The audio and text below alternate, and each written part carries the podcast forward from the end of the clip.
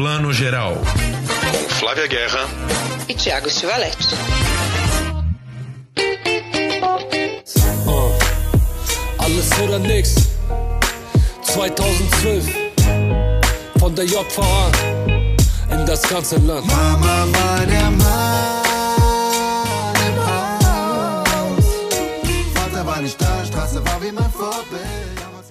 Bom dia, boa tarde, boa noite para você que está escutando e vendo o Plano Geral, seu podcast, videocast de cinema, streaming, série de TV, edição 153 começando. Hoje vamos falar de Asteroid City, novo filme de Wes Anderson que passou pelo Festival de Cannes e finalmente estreia nos cinemas brasileiros. Vamos falar de novela, nova série da Amazon Prime Video com a Mônica Iose e o Miguel Falabella. Peço perdão desde já que eu tô com uma, uma virosezinha bem maluca aqui, até atrasamos a gravação, né, Flavinha? Mas acho que hoje pois eu tô é. com uma, uma, meia energia aqui para gravar, acho que tá rolando, né? Mas tem que se cuidar, né? Tem que se cuidar. Não dá para fazer doente, né, gente? Flavinha veio me visitar presencial, que hoje em dia tudo é online. A gente ontem conseguiu se ver presencial. Ela veio dar força pro doente aqui, que tava difícil. É uma energia. Vamos lá, vamos começar, mas vamos começar por um filme que eu não falei aqui no nosso índice, que é Rheingold, O Roubo do Sucesso, novo filme de Fatih Akin. Fatih Akin, um diretor alemão de ascendência turca que a gente adora, de muitos filmes maravilhosos, né? Um cara que produz muito, mas sei lá, tem pelo menos quatro ou cinco filmes assim que vivem na nossa memória, né? Contra a Parede, vencedor do Festival de Berlim em 2004, é um filme recente que eu adoro, O Bar Luva Dourada, que é a história de um serial killer em Berlim, é, Em Pedaços, que é um filmaço também, né? É, muito maravilhoso. Enfim, voltando agora com essa história, né? Como o próprio nome diz aqui um pouco, o roubo do sucesso é a história de um rapper de origem curda, né? que se envolveu num dos maiores roubos de ouro da história da Europa, não foi isso? Isso mesmo. E é, essa história é maravilhosa, né? Porque a gente conhece o Rheingold, quer dizer, na verdade é o Hatter, né? E a, que significa perigo, né, em curdo, perigoso. A gente conhece ele, quem conhece, assim, já conhece da fama, né? Eu já eu sabia que esse cara existia, nossa, um super rapper alemão, curdo, enfim. E o filme é interessante porque a escolha dele é mostrar ele antes, né? Se escreve Shatter, vocês estão vendo, né? O som é meio aspirado, assim, um Hatter. É, e é interessantíssima essa escolha, né, que o Fatih Akim fez, eu acho, de mostrar ele antes da fama, né? Porque realmente esse ultra rap famoso que né, estoura nas paradas aí, tem mais de um milhão de seguidores no Instagram, a gente já conhecia. Então eu gostei dessa eu não fazia ideia, eu sabia que ele já tinha sido preso e tal, mas eu não fazia ideia de como ele tinha sido preso e por que ele tinha sido preso. Eu achei que era por tráfico. E no fundo foi por um roubo, né? Um roubo meio de assalto ao trem pagador, né, Tiago? Eu já ia falar portuguesado aqui, o rapper Chatar, adorei que você já mandou a é. pronúncia é. certa. Hatar, é isso? Hatar. É, porque na verdade é, eu perguntei e eu vi várias entrevistas do Fatih Akim quando ele. Entrevistas não, debate, e ele fala um, um Hatar, é uma coisa aspirada, assim, um som que a gente não tem muito, mas é assim que ele fala, eu estou reproduzindo. Maravilhoso. Eu estava lendo que Hatar uh, em curdo significa perigo, né? Então ele escolheu esse nome para sua carreira artística, assim como Hatar, né? O nome, o nome de nascimento, de batismo dele é Gilwar Rajabi, né? Também deve falar de outra maneira, mas enfim. É, o que eu gostei muito do filme é que é, a gente, o, o Fatih Akin é um cara né, de ascendência turca que já contou muitas vezes essa história de imigrantes turcos na Alemanha, a vida dos imigrantes no país da Europa Ocidental e tal. E dessa vez ele se interessou por um personagem curdo, né, que nasceu no Irã, mas de origem curda, né, não é a mesma origem do Fatih Akin, mas você vê como ele tem esse amor por esses imigrantes que, que vão batalhar a vida na, na Alemanha, né? Ainda que se envolvam em casos errados aí. Esse roubo de ouro, eu estava lendo, foi um roubo de 1 milhão e 700 mil euros, quer dizer, muita coisa, né, em, em ouro. E eu acho legal como o filme mostra, eu até falei para você ontem, né, que eu acho que lembra muitos outros filmes de, de iniciação um pouco no submundo do crime, lembra vários filmes do Scorsese, lembra o Profeta do Jacques Audiard, que é um filme que a gente adora, que vai mostrando um pouco essa entrada dele no mundo da violência e como ele vai se endurecendo para conseguir né, sobreviver num mundo difícil ali dos imigrantes na, na Alemanha. Que eu ia só falar do Emílio Sacraia, que faz o Hattar aí, que é um homem belíssimo, né? Um homem lindíssimo, maravilhoso, né? O Hattar original não é tão bonito assim, mas esse é o lado bom do cinema também, né? A gente embeleza tudo que é pra ficar melhor. É, ué, mas ele é um espetáculo mesmo, né? E, gente, ele tá careca praticamente, porque o filme pega várias fases, né, da vida. Ele bem criança, depois é um ator adolescente e na fase adulta já é ele. Mas quando tem uma cena em que ele tá com cabelo, que o cabelo cresceu na prisão, ele tá maravilhoso, né, Tiago? Eu falei, que homem, gente, tem que ser galã em Hollywood, porque ele é lindíssimo. Mesmo careca, ele é lindo, mas com cabelo ele ficou mais charmoso ainda e a gente aqui reparando, né, no charme do ator, né? E só latinidade, né? Porque por esse nome ele tem uma latinidade que eu acho bem, bem bacana também da escolha do Fatih Akin, né? E, cara, é um filme que tem muito ritmo, né? Muito fôlego. Acho que o Fatih é o cara é um cara que nunca trabalhou em Hollywood, mas ele tem uma maneira, não diria americana, mas ele tem um, um ritmo muito envolvente de filmar, né? Não chega a ser um filme de ação, mas também não é exatamente um drama, né? O filme mostra o começo, a infância dele ainda lá no Irã com os pais curdos. O pai dele era um maestro de música música clássica, né?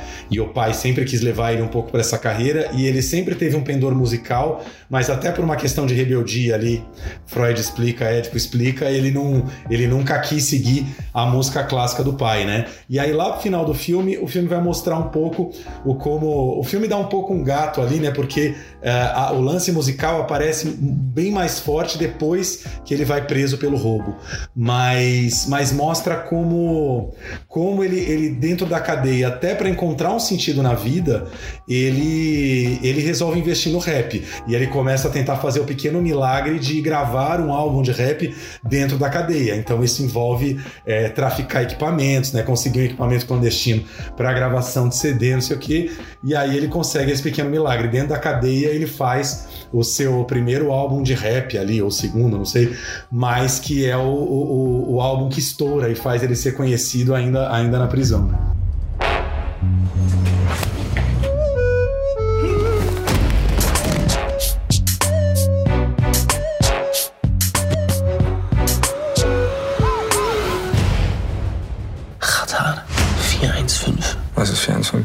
Meine Gefangenennummer, bra. Alles oder nix. 2012. Çakal! Mən çakım düşe In das ganze Land. Jetzt bist du Ratar geworden. But I went to work in the music industry. You've got money? A lot of money. Have you never heard about Dr. Dre? What kind of doctor is he? E é bacana, né? Porque eu também não sabia, né? Nunca tinha ido atrás da história dele. E me lembrou muito a história do Dexter, que é um rapper brasileiro que gravou um CD na cadeia. E eu lembro que eu fui entrevistá-lo. Foi a única vez que eu entrei na minha vida numa cadeia em funcionamento. Foi para entrevistar o Dexter na Baixada Santista. Olha só, Ti.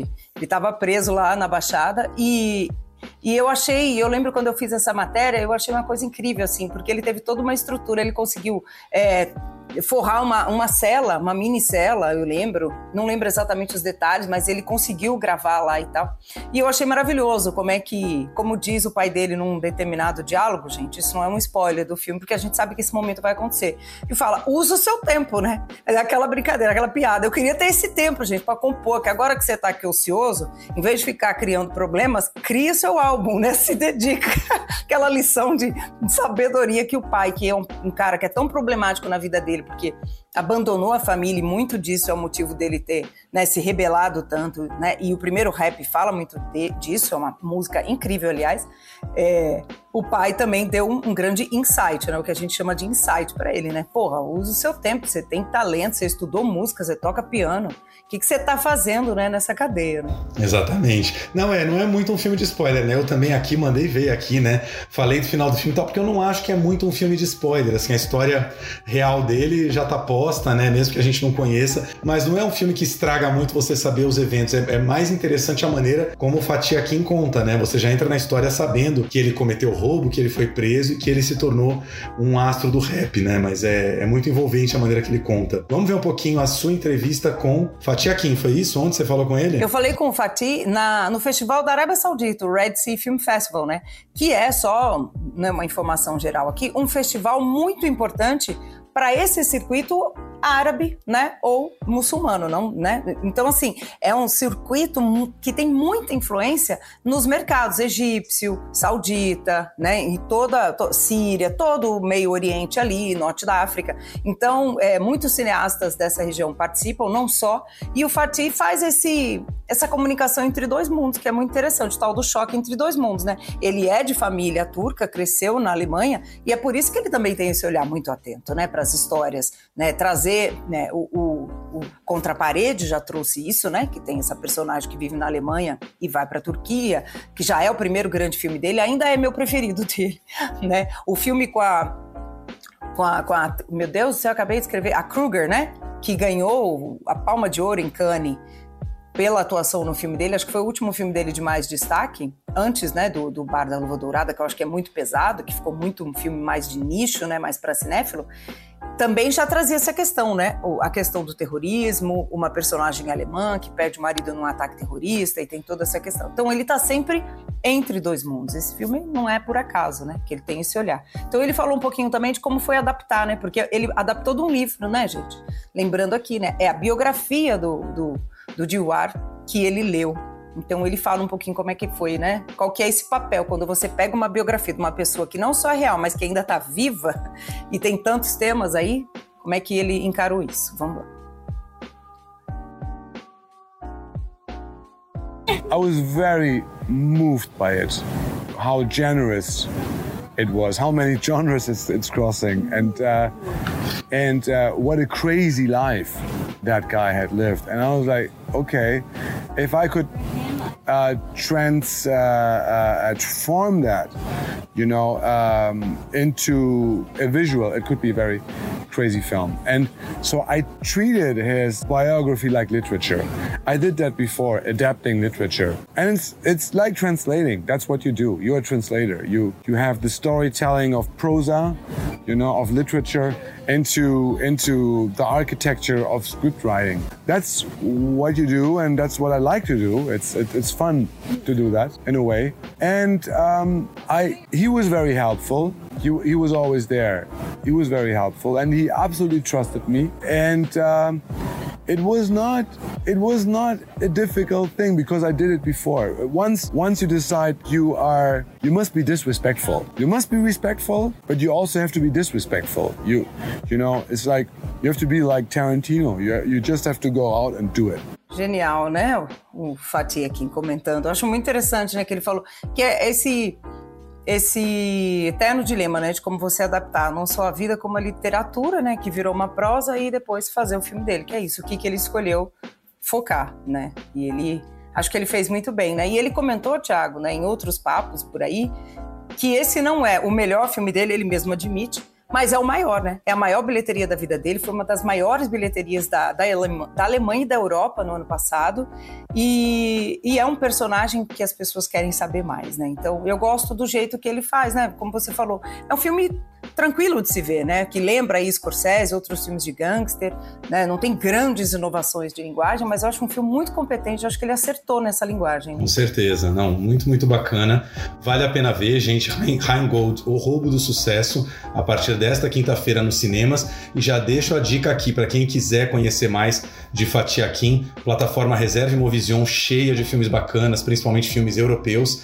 Tem lá o Bar Luva Dourada e tem o Em Pedaços para ver, tá? E na plataforma Mubi é, tem o Em Pedaços também, que entrou recentemente, e tem o Contra a Parede, que também estreou há pouco tempo. Se você buscar em qualquer uma das plataformas Fatia Kim, Fati com H no final, já aparece os filmes dele para ver. O Bar Luva Dourada é um filme que você tem toda razão, é para poucos, não é todo mundo, é um filme muito violento, mas é um filme que trabalha a feiura no cinema. Isso para mim é muito interessante, porque em geral o cinema é feito para ser bonito e o Fatih Akin busca uma coisa de feiura ali dos personagens, do, do, do, assassino, das mulheres que ele pega. É tudo muito feio, muito grotesco, é propositalmente grotesco. É um filme para te causar engulhos e ele causa. Assim. É verdade. O, o Bar da Luva Dourada não é fácil. Eu tive que, nossa, eu fechei o olho algumas vezes, eu voltei e, e depois eu revi parando, mas é um filmaço. Esse eu acho que é onde ele tá mais dentro ali de uma linguagem, de uma experimentação. Mas o Ryan Gold, eu acho que é um,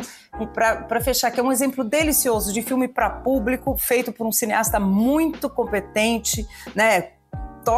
Top de linha, né, para dizer assim, e ao mesmo tempo que consegue conversar com o grande público. Isso não tá fácil hoje em dia. A gente tá nesse momento, né? Ou é Barbie, um filmaço assim de milhões, milhões, ou é um filme médio que a gente não descobre ou vai descobrir muito tempo depois. Então, ver esse filmão no cinema assim, ser um filme europeu, eu acho que é uma delícia, a gente sente falta, né? Com certeza.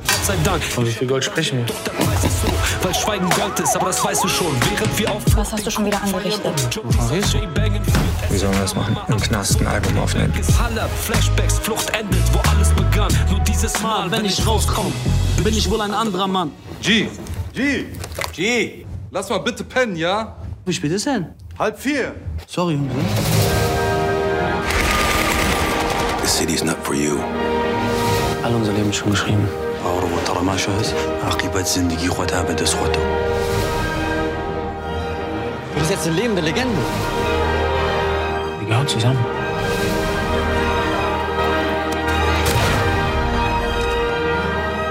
چرا که کو؟ کس نزن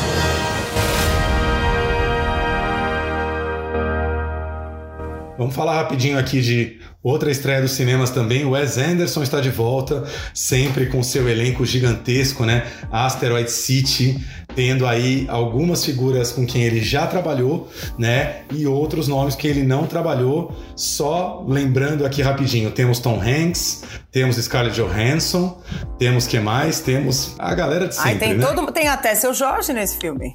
Seu Jorge, que já tinha tem, trabalhado tem. com ele, né? Em A Vida Marinha de Steve Zissou.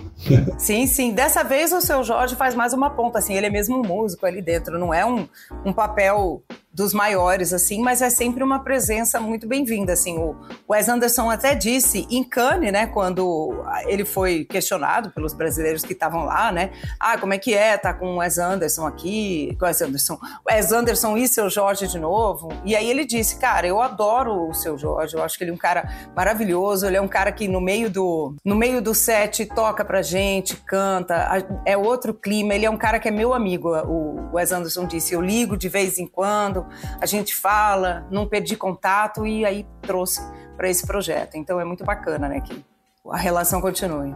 Muito legal. Conta um pouquinho da, da história, Flavinha, porque eu sei que pela primeira vez, eu acho, na, na obra do Wes Anderson tem um lance um pouco de, do fantástico, porque esse filme envolve ETs, não é isso? É isso mesmo, né? Wes Anderson sempre com aquele dispositivo Wes Anderson. A gente está nessa cidade, Asteroid City, né? É na década de 50, então isso é uma delícia para mim, porque eu amo o figurino, né? Eu amo essa, esse estilo dos anos 50. E aí, uma cidade fictícia aí no meio do, do meio oeste, no deserto americano, ela vai receber um grande congresso de ciência, tá? É, é, estudantes de, do, da, do, país inteiro vão apresentar seus projetos e tal, né? E aí, o que que acontece? Essa cidade se chama Asteroid City, não por acaso, porque ela é famosa por um, porque tem um asteroide, porque tá ali, você pode visitar, tem toda essa, essa mítica ali. E aí, no meio desse congresso, claro que tem eventos paralelos, você vê o tamanho desse elenco, né? No meio desse, desse congresso, essa convenção chama Junior Stargazer Space, né? Então é de juniors, de estudante e tal. Acontece uma visita de um ET entendeu? Nessa competição aí, aí o caos, né, se instala, é o, é o caos lá. Mas sempre com muito humor, né? Então as pessoas estão lidando com ET.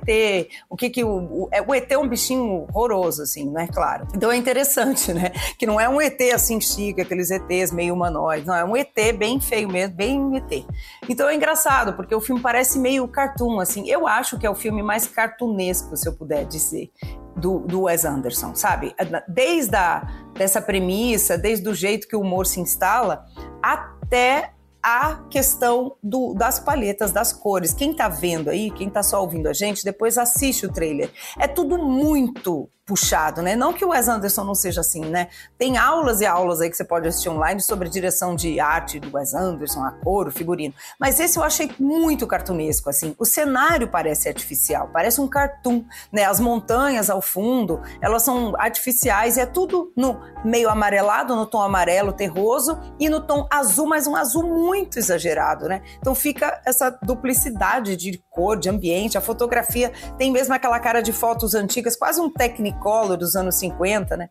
Quando tem uma bomba que explode, é, a, o figurino, o cabelo, tudo parece meio de plástico. Então, assim, eu acho interessante, porque como ele foi pro Fantástico, ele também foi para essa coisa mais cartoon mesmo, exagerada no, no, na direção de arte, na fotografia. E nas atuações, que a gente já sabe, né? Eu queria te perguntar uma coisa, porque assim, existe aquela boa e velha provocação de que assim, Wes Anderson faz sempre o mesmo filme, desde sempre. Alguns acham isso maravilhoso, alguns Alguns acham isso péssimo, medíocre. Você acha que ele fez o mesmo filme mais uma vez ou não? Eu acho. Eu acho sim, né? E vai ter esse concurso de bolsa de estudo. Na, dessa vez muda um pouco, né? Porque o último filme dele, o French Connection, né? Era, um, era um, uma revista que estava fechando, então... French Dispatch, Dispatch. Dispatch, não Connection, Dispatch, exatamente, que é a edição francesa, né? Essa revista.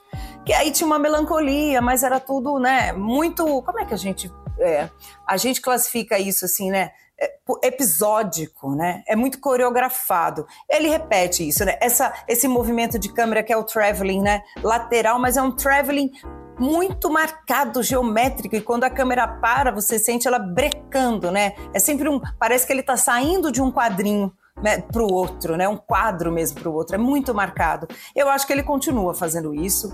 Eu acho que ele quer fazer isso mesmo, entendeu? E aquele tipo de humor meio desconcertado, aqueles tempos meio que parece estar um pouco atrasado, né? Um ator para responder o outro. É o estilo dele. Eu não acho que seja um problema, porque eu acho que é isso que ele quer mesmo. Ele tem consciência, é isso que ele quer. Aí cabe a nós gostar ou não. Eu confesso que eu não amei. Esse filme não foi ultramado também lá no Festival de Cannes, sabe? Foi meio aqueles para compor o line-up sabe? Legal, compôs, que bonito. E ele sempre garante os tapetes vermelhos mais badalados, né? Que é, é, um, é uma constelação, né? O Wes Anderson tem elenco, né? É, isso que eu ia falar, assim, é, ele sempre leva esses elencões assim, então ele é filé mignon de festival, né? Citando três nomes que a gente não citou aqui também. O filme tem Steve Carell, tem é, Margot Robbie, gente, então a Barbie está no filme também, né? Acho que é um é, papel pequeno, não é, é isso? É pequeno, sim. É, uma, é, não chega a ser uma conta, mas é um papel Isso, e tem Matt Dillon, que quem era outro que ia citar? William Defoe, sempre maravilhoso. Ah, a gente já falou Tom Hanks, Tom né? Hanks, falei, Scarlett Johansson e o Brian Cranston, que eu queria falar, que é o, o Walter White aí, né, de Breaking Bad, né, também fazendo a participação. Mas eu concordo com você, assim, eu ando um pouquinho, não vi ainda o Asteroid City, vou ver, mas ando um pouco cansado de o Anderson já há um certo tempo, de Anderson, porque eu acho que ele, ele faria muito bem para ele fazer um filme oposto ao que ele faz. Não digo no visual, mas, por exemplo, esses elencões gigantes, queria ver ele fazendo um filme assim com a atriz nova, sabe? faz um filme com atriz nova sem elenco nenhum. Porque tudo bem, é uma marca registrada dele, mas é, é sempre esse elenco gigantesco. Até a gente fica um pouco com a impressão de que um outro ator tão maravilhoso poderia brilhar mais, mas não brilha, porque é tanto ator que cada um aparece 3, 5 minutos, né? Enfim, eu gostaria que ele desse uma chacoalhada nesse sistema dele. Exatamente, eu também acho. Um dos atores que não é ultra famoso, que tem um papel importante nesse filme, é o Jason Schwartzman, né? Que ele, ele, ele é famosinho, né? Ele tá em Jogos Vorazes, é, Klaus, que é aquela animação, ele faz a, a dublagem, né, a voz, já fez o Virando a Noite, mas são filmes que não são ultra conhecidos e ele é um nome que não é tão conhecido. Mas acho que é o único aí. Ele faz o genro, vamos dizer assim, do Tom Hanks, né? Ele vai visitar com a família aí que a, a coisa toda começa, ele vai visitar o, o genro, né, o, é, o sogro. O Tom Hanks é o sogro dele, né? Ele vai visitar o sogro em Asteroid City, o sogro é o Tom Hanks, e aí o carro enguiça, né, em, em Asteroid City. E aí ele entra também em todo esse cenário aí da convenção Junior Stargazer aí, né? Então é aí que tudo começa. Mas é só um, um dos, né? Não é como você fala, vou apostar em alguém que eu nunca vi, uma nova atriz, vou trazer uma inovação e tal. Eu não sei se ele vai fazer algum, alguma vez isso na vida, né? É, só, só um paralelo aqui. O Scorsese, por exemplo, que foi muito elogiado em Cannes, não competiu, mas ele foi muito elogiado, né, pelo o Killers of the Flower Moon, que é Assassinos da Lua das Flores, né? Acho que ficou assim em português ele trouxe uma temática de um outro jeito, um approach, a questão indígena, né? Ele deu uma inovada em como ele trata o tema. Mas é o estilo do Scorsese, né? A gramática é do Scorsese. É que do Scorsese a gente gosta mais, eu acho que o Scorsese inova mais de um para o outro. O Wes Anderson, para mim, parece que está fazendo sempre o mesmo quadrinho. Duas palavrinhas. Outro nível. Outro nível. Assim, o Scorsese Exatamente. ele não é nem igual na temática, né? Os, os temas que ele escolhe para abordar nos filmes dele são muito, muito, muito diferentes. O, o, o Wes Anderson ele opera muito, várias coisas da, da, do mundo dele são sempre iguais, né? Isso que você falou. Elencão, estilo da fotografia, a paleta de cores, a direção de arte exata, é, personagens olhando para a câmera. Ele tem muita coisa que ele realmente não muda de um filme para outro, né? Então tem um humor ali que funciona de vez em quando um pouco melhor. No A Crônica Francesa é, são três histórias separadas ali. Tem uma que funciona um pouco melhor, as outras nem tanto. Você tem bons atores ali, mas eu acho engraçado ele conseguir tantos atores bons, porque assim, eu nem acho que as pessoas brilhem tanto, porque assim, todo é um estilo de atuação, né? Mas é você entrar na máquina Wes Anderson e fazer aquilo, né? Não me parece que os atores têm liberdade de fazer muita coisa com o Wes Anderson. Eles têm que entrar naquela máquina ali e funcionar, né? é, exatamente. Nessa tem uma leve inovação, porque tem, parece que é uma peça dentro do, da outra. O Brian Cranston, como você comentou, de Breaking Bad, tá apresentando como se fosse um. Não chega a ser um documentário, eu não consegui de, definir isso. É como se fosse um programa dentro desse filme que é em preto e branco, tem um recorte diferente que ele dá uma, uma cortadinha pra gente, assim, né? Tem, é uma peça, assim, é, ela tá sendo encenada por um dramaturgo que tá dentro disso, que é a peça Asteroid City, que é, é, é, de um dramaturgo que é quem faz esse dramaturgo é o Edward Norton. E tem esse narrador, que é o Brian Cranston, né? Que de vez em quando ele pontua aí e fornece, dá informações de bastidores, do que tá acontecendo, de quem tá no elenco e tal. Então tem, tem essa coisa em paralelo, né? Tem a trama principal e essa que vai cortando. Mas no geral, eu acho que ele é como você falou, o estilo é muito marcado, é quase uma, é uma, um manual né, de cinema dele. Eu acho que ele quer ser assim. Quem é fã ama tudo que ele faz. Eu confesso que eu sou mais observadora do que grande fã dele. Acho que um do último filme dele que realmente me tocou, que eu curti mais, senti mais humanidade, porque eu acho que isso distancia um pouco da gente, foi o Budapest Hotel, né? O Grande Hotel Budapeste. Que eu acho que ele consegue equilibrar muito bem a trama, o drama humano, a emoção com essa é, loja de bonecas, né? Tem um lance político, né? No filme também, um lance histórico que fica um pouco mais encorpado, verdade. Exatamente, eu acho. De qualquer maneira, fica aqui a nossa dica. Asteroid City de Wes Anderson, também em cartaz nos cinemas a partir dessa quinta-feira.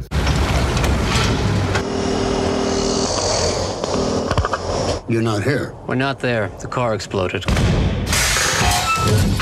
Come get the girls. I have to stay here with Woodrow. I'm not the chauffeur. I'm the grandfather. Where are you? Asteroid City, Farm Route 6, mile 75. Junior stargazers and space cadets. Each year we celebrate Asteroid Day, commemorating September 23rd, 3007 BC, when the arid plains meteorite made Earth impact.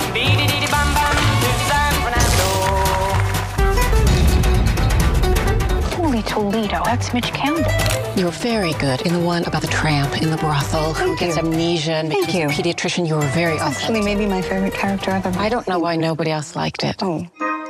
Queria só dar uma dicasinha rápida de streaming antes da gente fechar.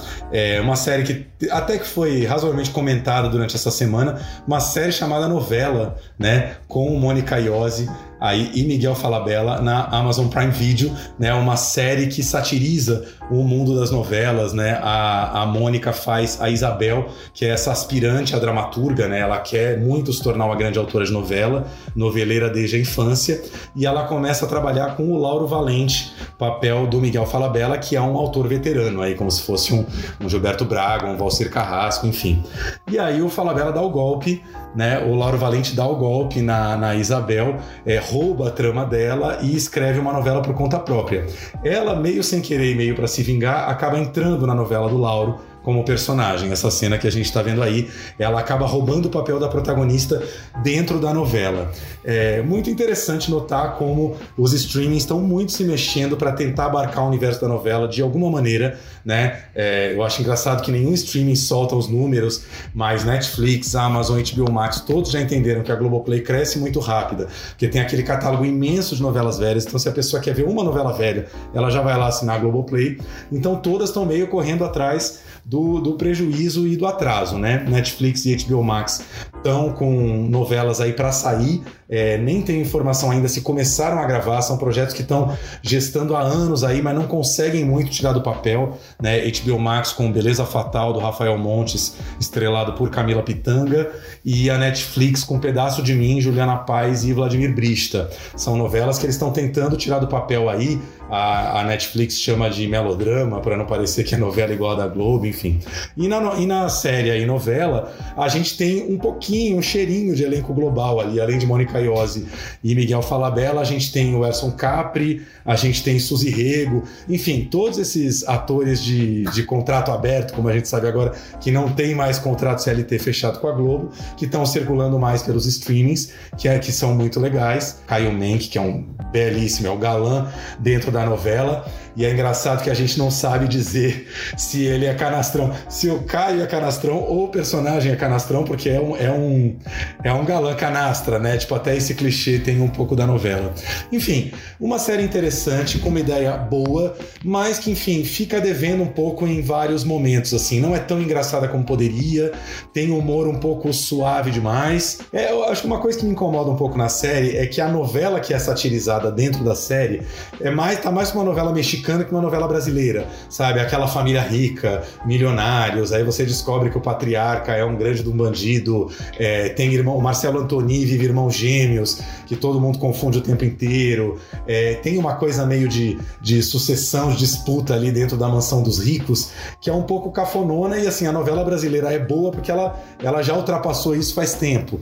E a, só que a série, para brincar com esse clichê, ela vai muito no clichê do que seria uma novela, né? Quase que uma novela ruim está sendo feita ali dentro, né? Eu acho que tem sua graça ali para quem gosta de novela, eu acho que sempre tem um interesse em ver. É, eu gostei disso que você fala, né? Que é uma questão de, de que ela satiriza o gênero novela, mas aí eu fiquei pensando, será que eles não colocaram essa novela mais rasgada, mais barroca, né? Para também tentar um público internacional, né? Porque a novela como se diz na região, né, que é a região, que é toda a América Latina, que não é o Brasil, né, América Latina que fala espanhol, eles se chamam de região, né, é, é acostumada com novelas mais rasgadas, né? Mais barrocas e tal. Então eu acho que talvez eles fizeram isso para tentar pegar esse público, né? Mas eu concordo com você, as nossas novelas são muito mais é, não cool, né? São mais sofisticadas, são mais descoladas já, né? Não, e tem muitos temas brasileiros, né? Isso, a novela, pelo menos desde, desde os anos 70, ela soube incorporar o Brasil dentro das novelas, né?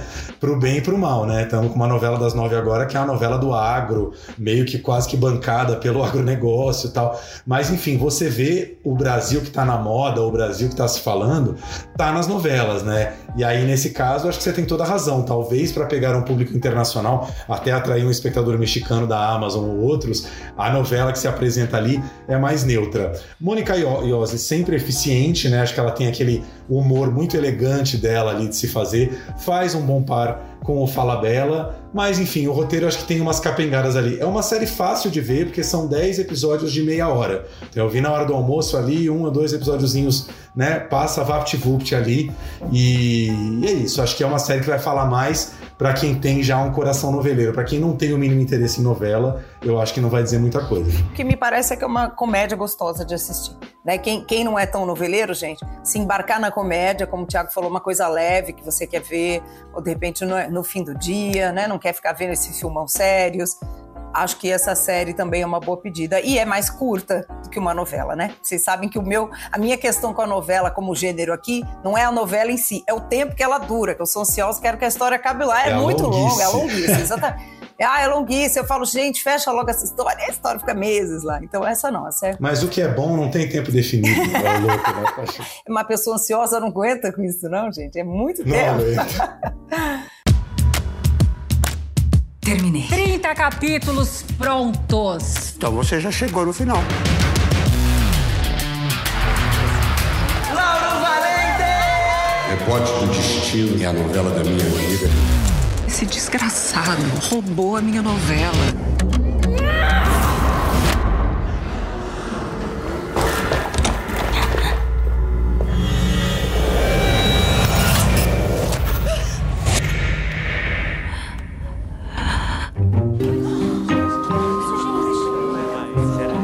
Brincadeira é essa? Eu fiz essa cena. O que, que eu tô fazendo dentro da novela do Lauro? Tudo isso aqui é uma novela. Essa família, você, é tudo uma novela de televisão. Não interessa como foi que ela fez isso. Interessa que ela entrou na novela e saiu atropelando todo mundo. Eu adorei correr em câmera lenta com você, sabia? Pulou cena, embaralhou tudo, acabou com a história. Eu não sou sua filha. Quem te contou? Fica então aqui a nossa dica, novela, a série na Amazon Prime Video. E agora vocês ficam com o nosso papo, mais um filme que lança, né? Também, não lembro agora se é essa semana ou semana que vem. Na semana que vem. A gente já tá adiantando o assunto. Exatamente. Então, na verdade, peraí, me ajuda a fazer a conta do calendário aqui. Em vez do dia 10, dia 17. É isso. Isso então, aí. dia 17 de agosto, Tempos de Barbárie, Ato 1, Terapia da Vingança. A gente vai bater um papo agora com Marcos Bernstein, diretor desse filme e de muitos outros, roteirista de Central do Brasil, é sempre bom lembrar.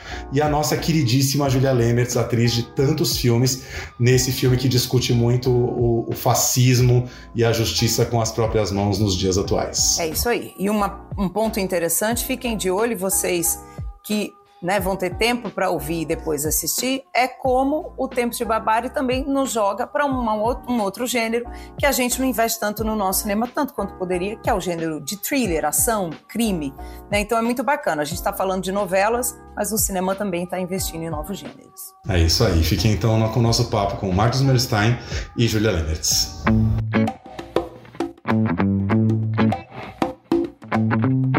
Bom, e o plano geral agora fala sobre um super lançamento dos cinemas, agora do próximo dia 17, Tem- Tempos de Barbárie, Ato 1, Terapia da Vingança, um super filme, podemos dizer assim, do gênero policial, com um amigão nosso aqui que já é, é habituê do podcast, nosso amigo que volta aqui sempre, Marcos Bernstein, super roteirista, diretor, né, dirige, escreve roteiro para cinema, escreve novela, faz, faz tudo, tudo que pintar o Marcos está fazendo.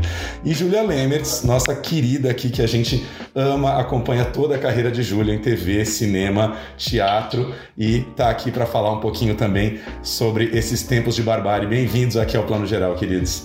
Eu que agradeço. Obrigado aí pelo espaço.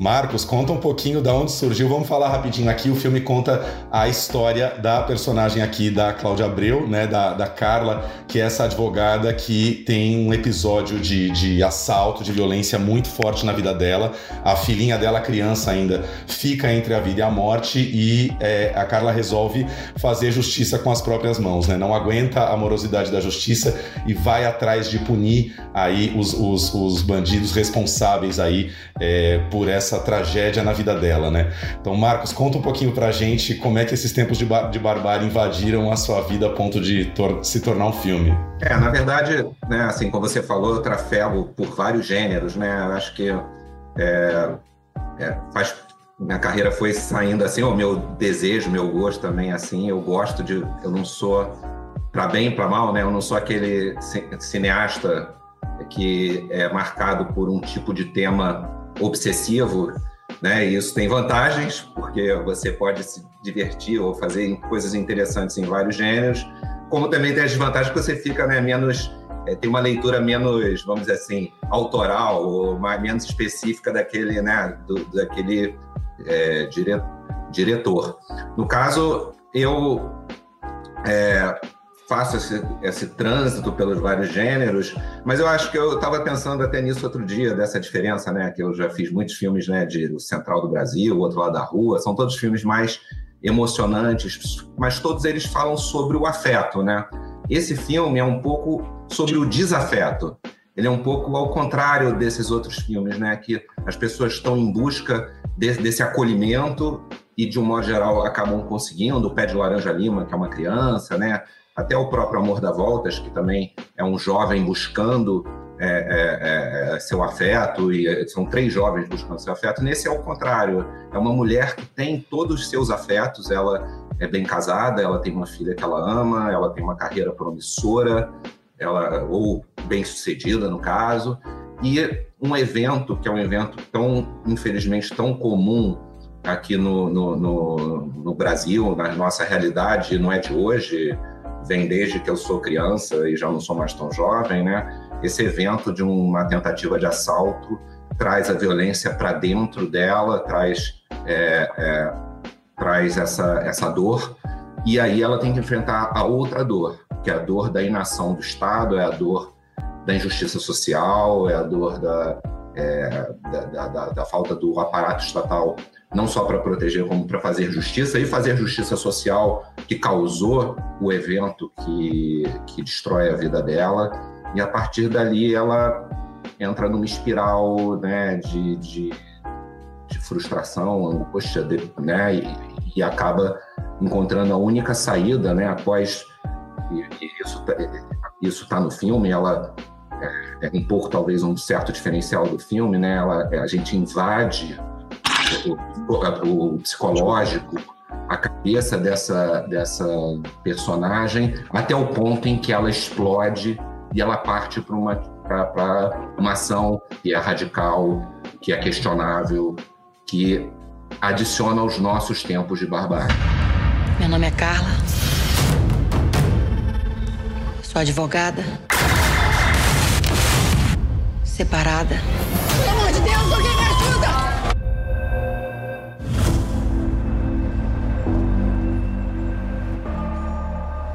Ela vai acordar, não vai? Ela tá no coma nível 3. É o mais profundo.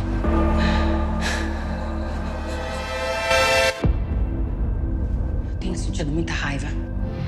De tudo. Todo mundo já pensou em se vingar. Mas você sabe que isso não é possível. Até porque não existe um único culpado.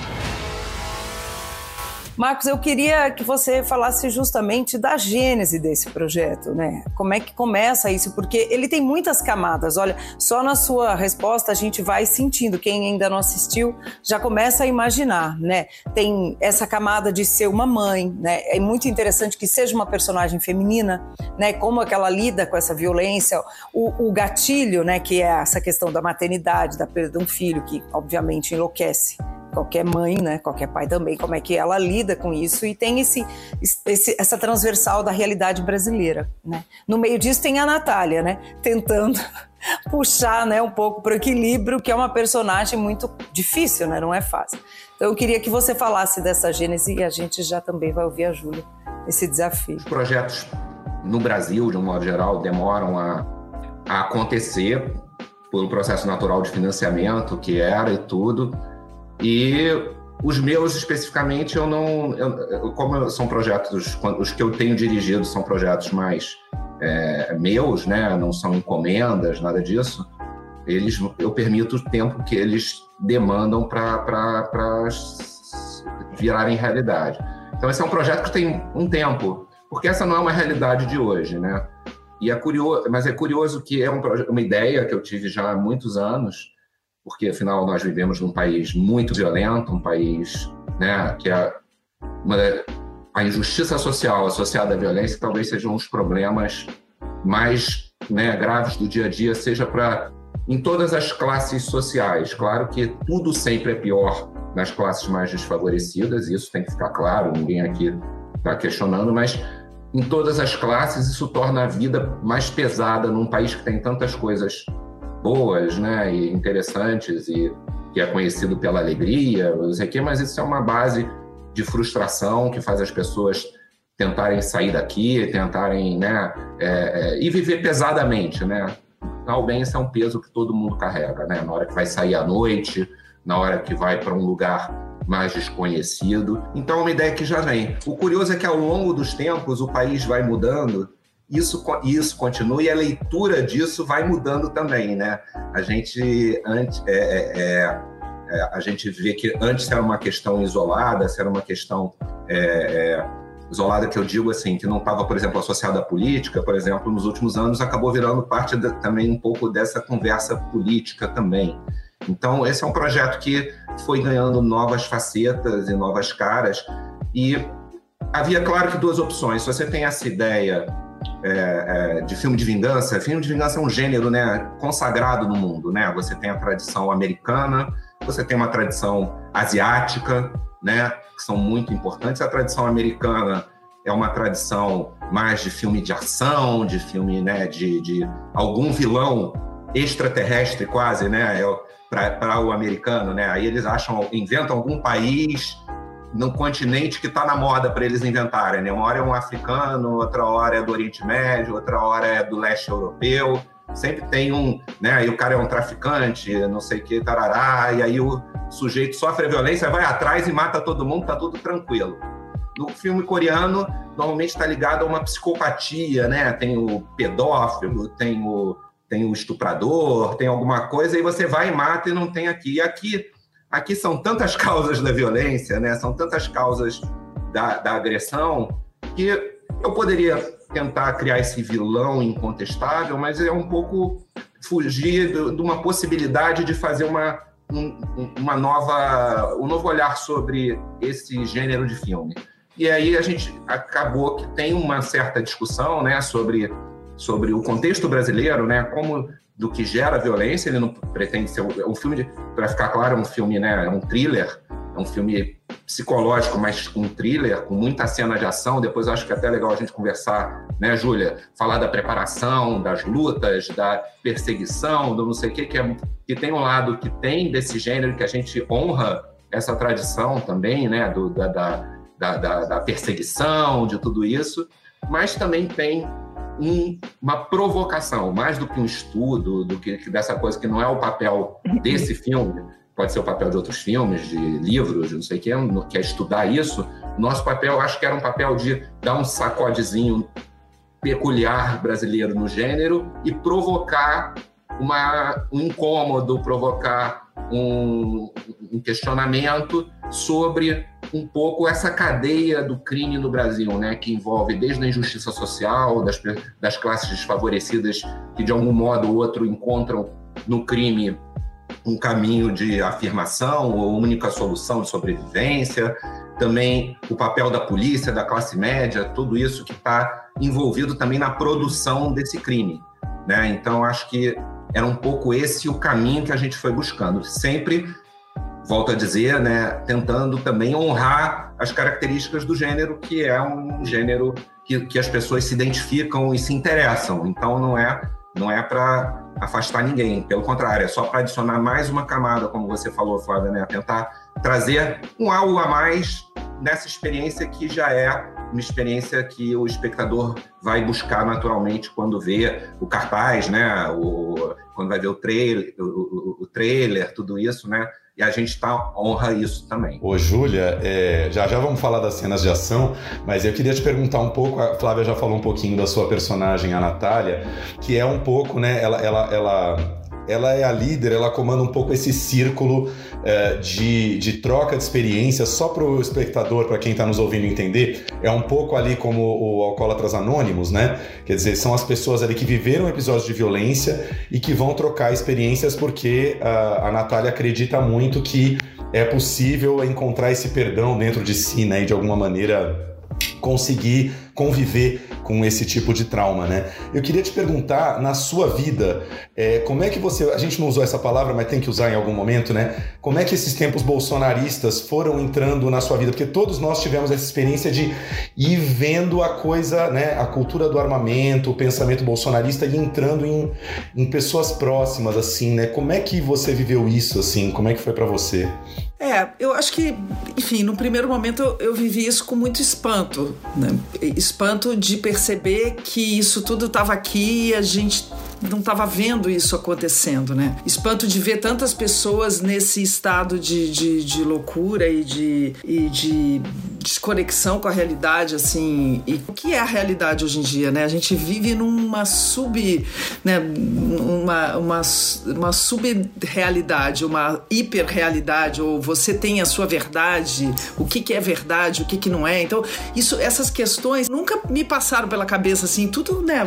Você tinha uma noção noção do que estava acontecendo, você sabia né, o que, que era certo, o que errado, e de repente, do nada, a coisa começou a implodir, e na verdade não foi do nada, né? Essa construção ela veio vindo, e acho que a gente sim, eu, eu talvez estivesse meio distraída e não, não percebia o, o volume da, de, dessa desconexão e dessa, dessa loucura se aproximando, assim, da loucura que eu digo mesmo é de, das, das pessoas não terem um, um senso mesmo, né? Um, um, um senso de, de realidade, de comunidade, né? De olhar para o seu entorno, olhar o que está acontecendo. Eu acho que é, as pessoas se. Você viu tanta gente olhando para o próprio umbigo e sendo absolutamente, declaradamente racista, homofóbico e, e, com tantas questões que você achava que já estava todo mundo meio que entendido que isso não é possível nessa sociedade. A gente vive num mundo.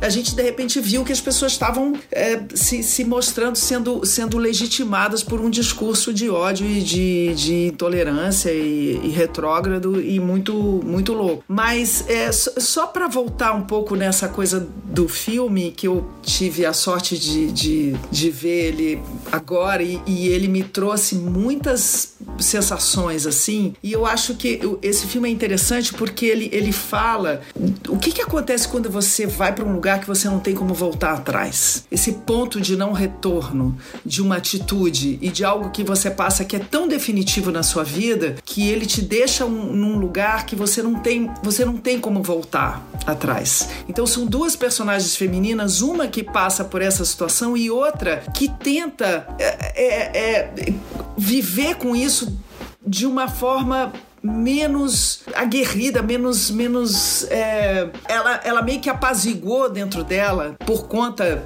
de acho que porque cada um lida com a dor e lida com a perda e lida com, com a violência de, de uma forma diferente, né? Tem pessoas que, que, que se acuam, que, que se escondem, tem pessoas que revidam com violência, tem pessoas, né? Tem, o ser humano é muito, é muito é, é, múltiplo nesse lugar emocional, assim, né? Mas eu acho que a, a Natália, ela tenta apaziguar esse lugar do, do confronto porque ela acha que o fato de você estar num grupo e de você você ouvir outras pessoas que passaram por essa mesma situação faz com que as pessoas se é, saibam que não estão sozinhas naquele lugar da dor e da perda, e que podem compartilhar suas experiências e que podem. E é tudo legítimo e é tudo.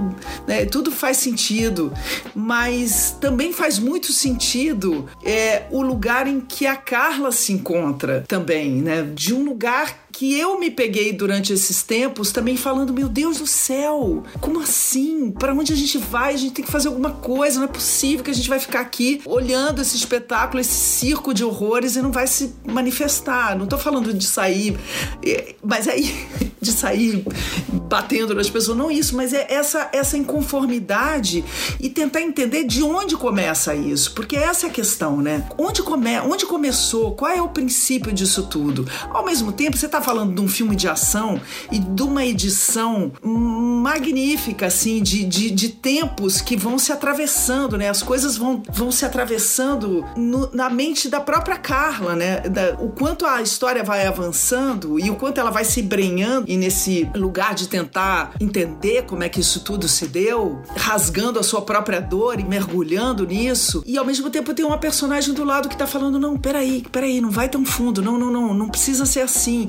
e ao mesmo tempo ela é tragada por isso, né? Então é um filme muito louco de, com essa sensação de, de, de, inconformidade com o mundo, não só porque eu sofri uma violência, né? A personagem, a Carla, sofreu uma violência pessoal e, e, definitiva na vida dela, né? A perda de um filho daquela forma é, é, é, é, é inimaginável.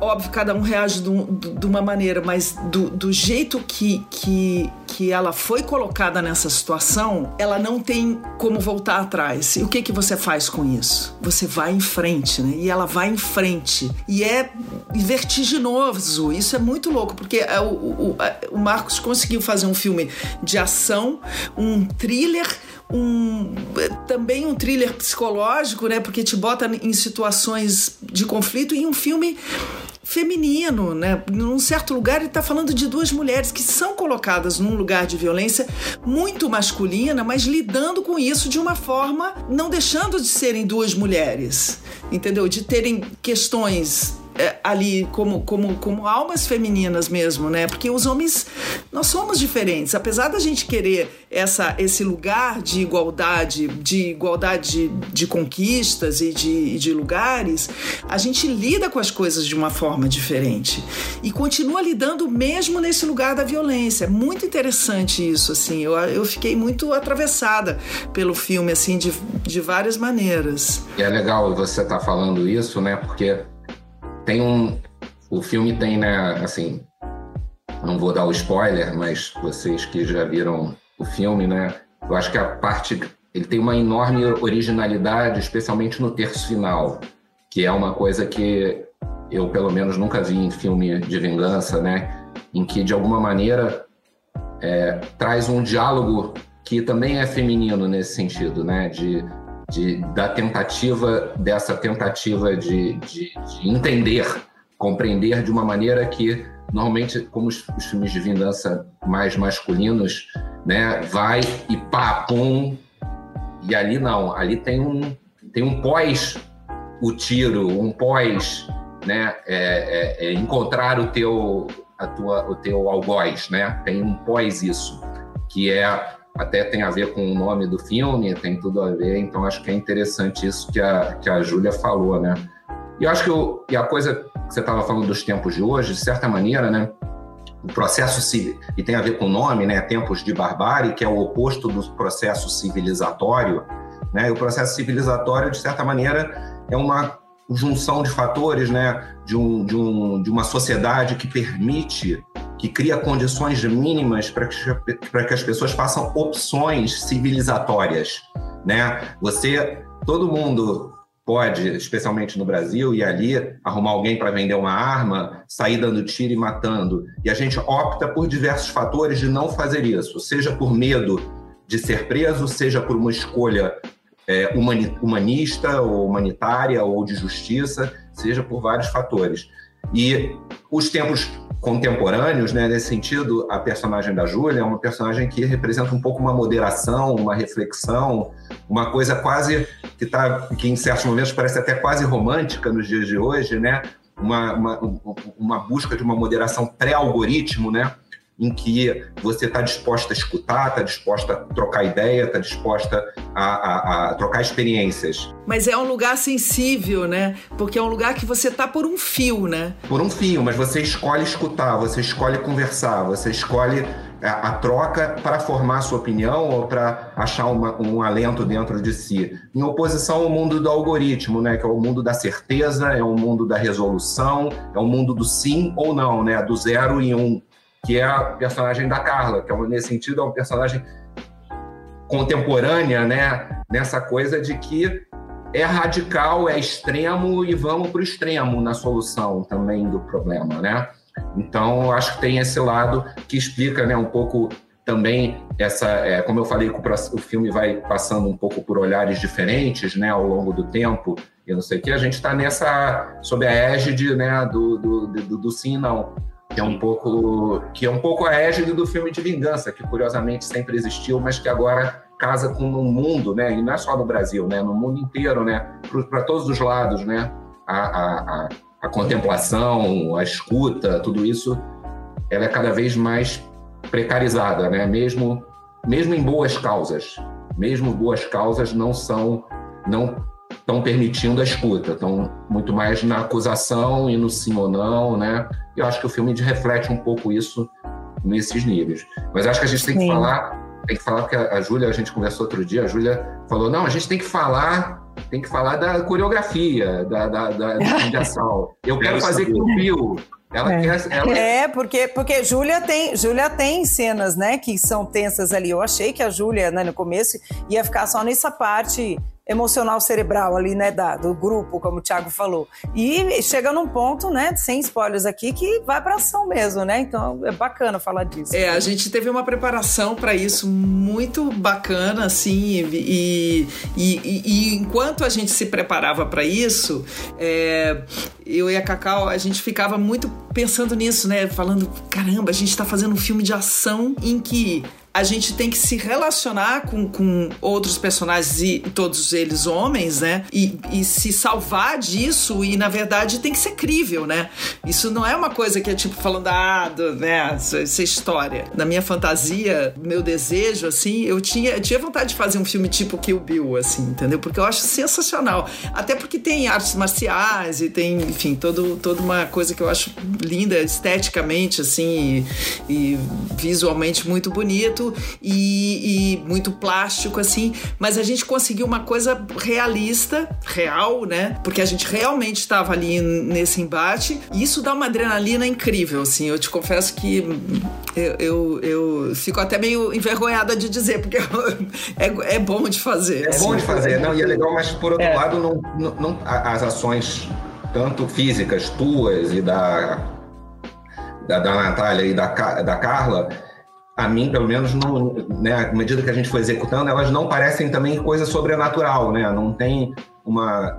É, é, é poderia ser o gênero, não tem nada, nenhum problema. Que o Bill sim, é maravilhoso, sim, sim, você não acredita. Você, é. não, você não acreditaria em várias das cenas em outro contexto, mas ele várias, faz você acreditar várias. e tá maravilhoso. Mas, eu digo, mas como esse filme tem um pouco mais um pé na, no concreto, na realidade, é, eu, eu, foi muito encantador também fazer esse processo, porque a gente foi encontrando caminhos e coreografias e situações em que eu acho que é totalmente crível como acontece, né? Não, não é. tem aquela coisa, ah, ela precisava ser a maior marombeira do mundo para conseguir fazer é. isso, é. ou precisava ser bailarina é. com, com, com músculos. Não, são duas mulheres mais razoavelmente né, comuns, mas que conseguem fazer aquelas ações, é. né? E, é, e quando você está numa situação limite, é isso, é vida ou morte, entendeu? É você estar tá num lugar que você, que não é que tipo é, você tem que ser preparado para fazer. Às vezes você não é preparado para fazer isso, mas você está numa situação que se você não fizer aquilo, você tá ferrado, você morre, entendeu? E é meio tipo, é, é você ou eu, entendeu? É selva, é uma, uma coisa, sei lá, né? Nesse, nesse lugar tem uma sequência, uma sequência sem spoiler, mas que eu amo, que é aquela sequência toda do, do, do, do baile funk e tal, não sei o que, que é uma loucura, que você fala, caramba, que loucura, isso não tem fim, né? Ela vai indo, vai indo, vai indo, vai indo. E aí você vai falando, bom, é isso, é isso morre. Ou ela, ela faz tudo aquilo, ela né, corre foge, pai, pai, né? Ou é, é o fim do filme, entendeu? Muito legal você falar dessa sequência, porque é isso que eu, eu tava pensando nessa sequência, que, por exemplo, é uma sequência que a gente não vai fazer spoiler, mas sequência de perseguição na, dentro de uma comunidade. A gente, originalmente, quando eu comecei a pensar o filme, eu queria, eu pensava muito em fazer cena de parkour, né? Para quem não conhece parkour, só que é aquela, é aquela técnica. É quase, é, né? É quase, não, é quase. É isso que eu ia falar, é quase. Não, é quase, mas né, o parkour tem malabarismos, né? As pessoas pulam de um prédio para o outro, é, muros e não sei o que, cambalhotas e tudo isso. A gente chegou a filmar coisas assim. A gente filmou né, a personagem pulando de um, do teto de uma de uma de uma casa de três andares para o outro, é, pulando coisas. A gente chegou a fazer isso. Mas à medida que eu, também esse lado mais real e isso que você falou, que você faz na adrenalina, né? É mais do que no preparo ou na preparação, a gente foi vendo que não podia também ir nesse extremo, mas tinha que fazer isso de uma maneira com realismo, com realismo adrenalinado, vamos dizer assim.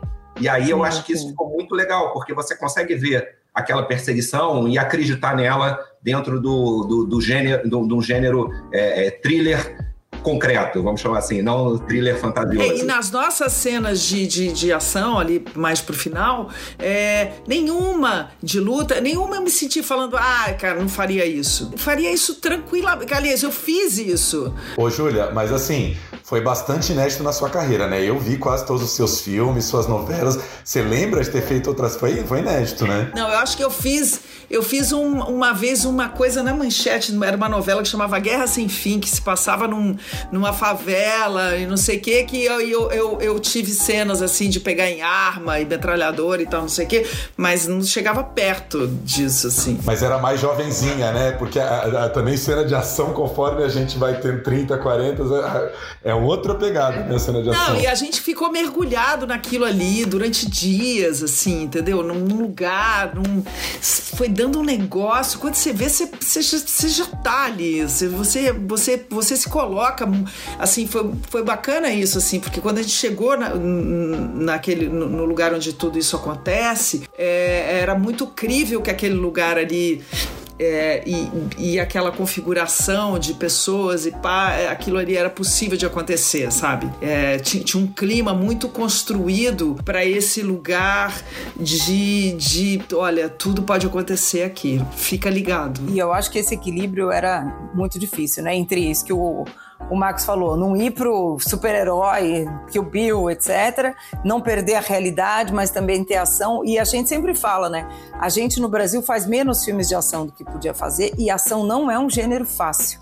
Né? A gente acha que é fácil quando vê ele bem feito, mas eu acho um gênero extremamente difícil de fazer para ficar crível e ter o drama ainda, né? Não virar só um filminho de ação de bonecos. Né? É o que, o que assim, falando como diretor, né? Enfim, eu já atuei em várias categorias no filme, mas especificamente como diretor, para mim foi, né? Vocês conhecem os meus filmes, de um modo geral, são filmes mais de relacionamento, de, de tudo isso, né? São mais é, dramas. É, eu fiquei surpresa de você fazer um filme assim. Eu, quando eu li o roteiro, eu falei, gente, esse roteiro. Esse roteiro tem certeza que é seu? Você escreveu isso, tem certeza.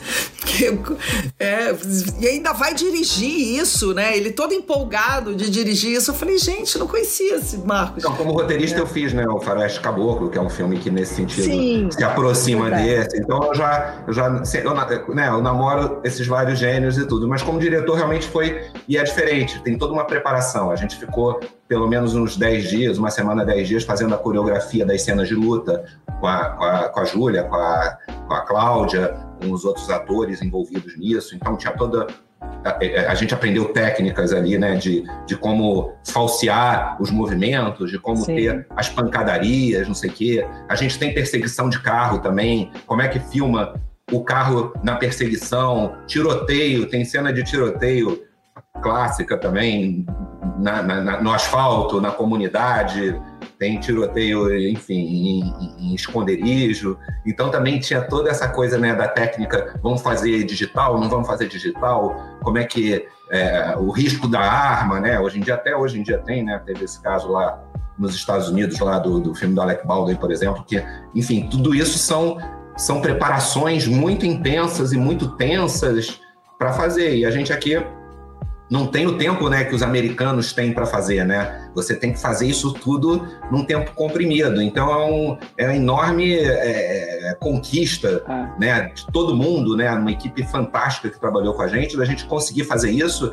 e fazer cenas muito consistentes. Assim, eu pelo menos, assim, eu já, né, eu que já vi inclusive na tela grande, eu não tenho, eu não, eu não talvez seja num certo sentido um pouquinho menos espetacular do que o americano faz, mas por outro lado ela é talvez mais visceral, mais realista, mais intenso, porque a gente fez quase, né, brincando, né, digitalmente, analogicamente, então aquilo ali é muito real. E eu acho que nada ali denuncia o teatrinho, a, né, a encenação, como, como um bom filme americano, um bom filme asiático que faz isso com muito conhecimento de causa, acho que a gente conseguiu chegar do nosso jeito nesse padrão de qualidade e de, e de empolgação, né, de adrenalina é, no nosso tempo, com nossos valores, eu fiquei muito feliz de conseguir fazer isso. Resumindo, você já tinha escrito Tiro, Porrada e Bomba, mas dirigir Tiro, Porrada e Bomba é outra coisa que você experimentou agora. Maravilhoso. Nosso tempo está terminando, mas eu tenho uma última pergunta para o Marcos, porque assim, o filme se chama Tempos de Barbárie, Ato 1, Terapia da Vingança. A gente vê o filme já com esse Ato 1 na cabeça e o final, gente, não vamos dar spoiler,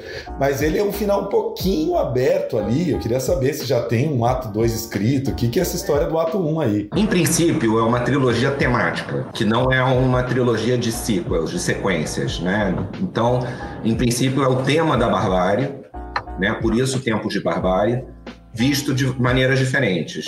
Eu tenho já um segundo filme, que é um filme que é a barbárie numa história de amor, né? Que envolve atos de barbárie, tempos de barbárie, né? o, o, o Originalmente era até Atos de Barbárie o nome, mas também o Tempo de Barbárie é um nome que também tem muito a ver com, com o nosso tempo, então eu fiquei um pouco lá, meio na dúvida entre um e outro. O Atos de Barbárie era uma coisa mais direta e evidente, que era Ato 1, a vingança. Ato 2, o amor.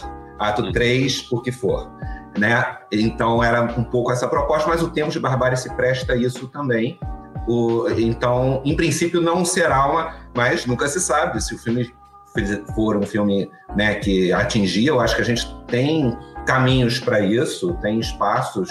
O final não é aberto, não é um final aberto, mas é um final, é um final, vamos dizer assim, com, com margem para cada um viajar no seu, que é uma coisa que eu até costumo fazer em muitos filmes que eu escrevo roteiro, né? O Terra Estrangeira, próprio Central do Brasil. São os filmes que você tem um fecho, você sai satisfeito da experiência, você sai com. Eu não me abstenho de, de propor um final ou uma conclusão, uma específica, reflexão específica. Eu costumo tentar não me não sonegar isso ao espectador, que eu acho que o espectador, de modo geral, espera isso. Por outro lado, são finais que permitem cada um construir caminhos futuros para aqueles personagens, para aquelas histórias, de acordo com o seu também sentimento é, da experiência daquele, daquela, daquela obra, né? Tá, mas se forem outras histórias, podem ser outros elencos, aí a Julinha vai descansar um pouco aí das cenas de ação. Sabe? É, não vou fazer o meu. não, ela volta como a terapeuta. Ela pode ser a terapeuta que tá nessa trilogia. Já escalei. Mas ela nunca mais vai ser a é mesma, verdade. gente. Ela é nunca verdade. mais vai ser a mesma, porque elas não são mais os mesmos. Nunca mais vai ser a mesma. Ela ali, é, realmente, mas... ela passa por uma pancadaria externa e interna profunda, né? Porque é, e tudo ela que ela desenvolvendo né? um caminho que não foi ela que escolheu, né, né Júlia? Acho que tem interessante Sim. isso. Mas ao mesmo tempo, falando é dessa coisa da terapia, é, eu acho que o que é bacana também, assim, fora ser, enfim, todas as qualidades do filme e, e, e tecnicamente também falando, eu acho que a gente refletir sobre a própria, é, sobre, sobre o nosso mundo de hoje e sobre a nossa própria violência, né, sobre o, que, o, o, quanto de violência a gente gera, o quanto a gente é atingido por ela. Eu acho que em alguma instância ali, esse filme também dá um, um lugar assim interessante de, de reflexão, sabe? Que não é só colocar no mundo de hoje, né, da onde começa, quem que, que, que, que fornece a arma, né, o Estado responsável, a polícia tal, pá, não sei o quê, mas é tipo, e a gente, assim, né? O nosso olhar sobre isso, né? Você você vê um filme de tem a violência ali permeada porque foi um ato de violência que causou todo esse toda essa história, né? É, o desenrolar dessa história que gerou outras violências, mas é, é, sobre é muito é muito humano. Eu acho interessante refletir sobre isso. Acho que acho que você sai do filme com questões boas de reflexão, sabe? E, e muito pessoais, muito internas, sabe? Somos que que que, um, que humanidade queremos ser, né? Onde está a nossa humanidade? Onde está o nosso ponto de, de inflexão, né? Onde é que a gente. É... Qual é o ponto que a gente chega que a gente não pode voltar atrás? A barbárie. Queridos, adoramos o papo. Infelizmente está chegando ao fim. A gente queria agradecer demais a presença de vocês, chamar o público mais uma vez. Tempos de Barbárie, Ato 1, Terapia da Vingança, estreia neste próximo dia 17 de agosto nos cinemas. Vão ver nos cinemas, porque o filme tem som, o filme tem ação, o filme impacta demais na tela grande. Julinha Lemers, muito obrigado. Falando, falou que agora agosto estreia A Tempestade no Rio de Janeiro, no teatro, não é isso? Setembro, setembro. Shakespeare, é isso? Shakespeare, é. Shakespeare, vamos ver Julia Lemos fazendo Shakespeare. Pessoal do Rio já fica avisado, depois ela vem para São Paulo. Marco, vem. é sempre um prazer recebê-lo aqui. Muito obrigado, gente. Eu que agradeço, muito obrigado, gente. Já conto com o convite da Júlia para a festa dela. Mas claro. É isso aí. Você a gente é também, a gente também. Fila. Obrigada, queridos. Beijo. Beijo, vamos ao cinema. Plano geral fica por aqui. A gente volta semana que vem com mais dicas de filme filmes, streaming, cinema, série de TV e tudo mais. Um beijo. Como anda a investigação do caso da tua filha? Não anda.